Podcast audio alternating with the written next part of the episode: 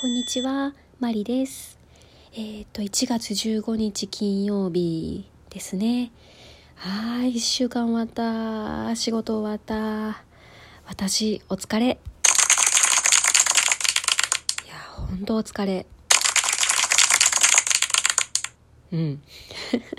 誰も言ってくれないから自分で言う。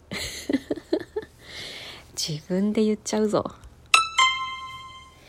うんあまああのすいません。いきなりバイオリンの話に入るわけなんですけど。あの一つ前ですね今日の朝に出していたトークでその初代のバイオリンをですねあの持って1週間で、まあ、あのチューニングが、まあ、チューニングというかあの、まあ、ペグをですね押し込むのがよく分かっていなくてあのどんな風にペグを回したらいいのかよく分かっていなくて初代バイオリンを手元に来て1週間でコマを割って壊しちゃいましたっていう話を してたんですよね。であのそこからですねチューニングとかそのとにかくペグを回すっていうことが私すっかり怖くなってしまったんですよね。まあそれは当然かと思うんですけどもうなんかまたなんか外れちゃうんじゃないかなとかすごい怖くなってそのチューニングをするたんびにこう顎に挟んで構えてる状態から一旦下ろして膝の上でしっかり両手で押さえてからペグを回してえー、っていうチューニングをするような状態になっちゃったんですよね。本当にあのペグが緩んで手前にブワッて戻ってくる感覚がすごい怖くてもうペグを押し込む時ももうガチガチに押し込むようになっちゃったんですよね。うんで、まあ、このままだとやっぱりチューニングにいちいち時間がかかっちゃうんですよね。で少しずつ少しずつ練習をしましてその顎に挟んだままあのバイオリンを構えたまま弓も持ったままチューニングできるようになったっていうのは本当にここ12ヶ月ぐらいの話なんですよね。もうそれでも今恐る恐るやってるぐらいなんですよ。あの冬になったのでペグがすごい回りやすくなっていて結構あのある程度押し込んだつもりでもなんかすごい緩くなってて弦がもうデロンデロンになってる時があって怖って もう思っちゃうんですよね。まあ、そんなわけでチューニングでさえ苦労してるぐらいなので当然弦替えとかも自分で全部やったことないんですよね。そうなんですよ実はやったことなくて、えーとレッスンの中で去年の9月頃かなあの初めて弦を交換してみましょうっていう感じで弦替えを教えてもらった時にですねそのまあやり方が分からなかったので、えー、とそのレッスンの先生がゲーセンから順番に変えていってくれてで多分一番やりやすいのがデーセンらしいんですね。なのでそのデーセンを1回だけ自分で交換したことがあるぐらいでもうあとはねあの私楽器屋さんで弦を買うことにしてるのであの弦を買うと「あこの弦今日変えていきますか?」っていう感じでお店の方が聞いてくれるんですよね。まあ、そこも含めてのサービスだと思うんですけどなのでそれを聞いてもらえるともう私みたいな素人がやるよりも回数こなしていて慣れてる方にやってもらった方がもう安心だろうと思ってもうずっとその楽器店の方にやってもらってきたんですよね。まああのー、自分の楽器そのいい方のバイオリンを買ったんですけどそのやっぱり自分でメンテナンスできないのもなってずっとどこかで引っかかっていてうんでまた今年やりたいことを増やしてしまってあれなんですけれども 今年中にはあの自分で4本とも限界できるようになりたいなと思ってるんですよね。出た。今年やりたいこと。大丈夫かな？私だいぶ言ってますよね。えー、一人ラーメンに行って何度か通って常連になりたいっていう話とあとは厄年の今年翻訳なので、えー、いろんなことに気をつけながらつつましく生活していきたいみたいな、ま、これはやりたいことではないか、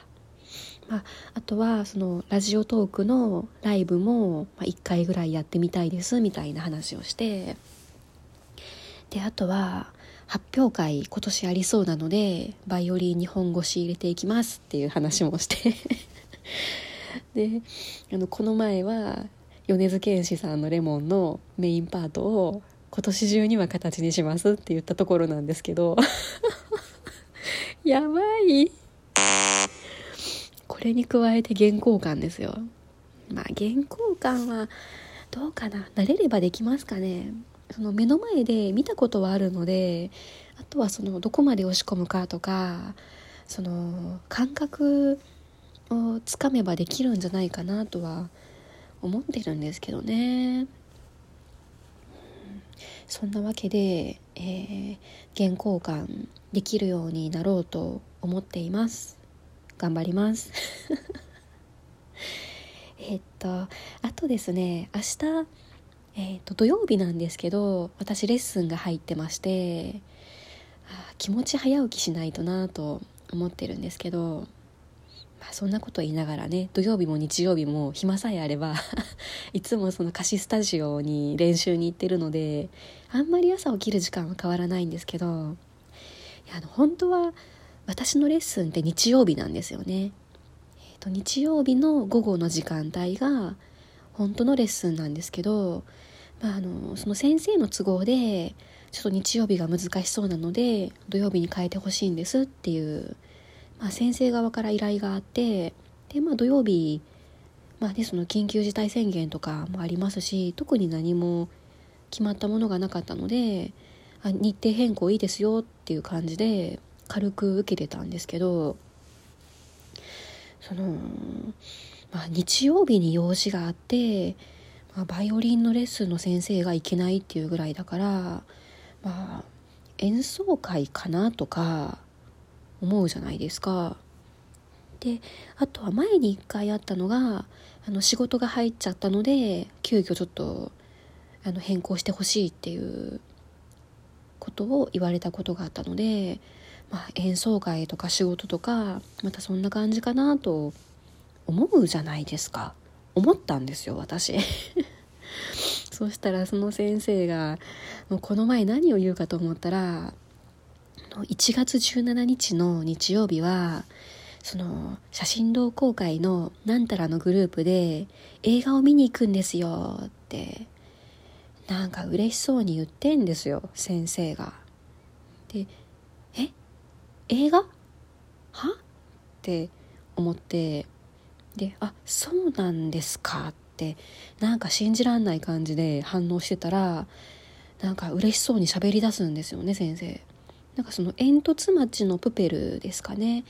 あの今みんな見に行ってるような有名なやつをその写真同好会の人たちと日程を合わせてみんなで見に行くんですと。あそうですか でその先生がまた続けて言うんですよね。あのー、マリさんのレッスンは午後からなので、まあ、時間的には行こうと思えば行けるんですけど、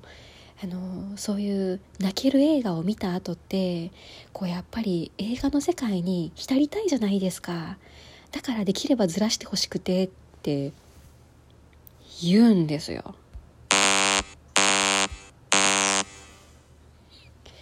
いやだからね先生。そういうのをね生徒に言うなや。いやえー、そんなん言われて生徒がどう思うか分かります？いや映画見に行くんです。煙突町のプペル見に行くんです。で時間的には行けるけど泣いちゃった後感傷的になったらあれだから日にちずらしてくださいみたいな。言うなって。なめてんのか生徒こら。って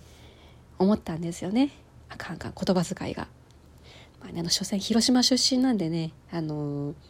喧嘩言葉は慣れてますよ。怒らしたら怖いんですよ私。ねえ。まあもやっとしてるわけですよ。絶対明日のレッスン行ったら「いや映画楽しみで」みたいな。なんかそんな話絶対するんだろうな。はあ いや前にも話したことあったと思うんですけど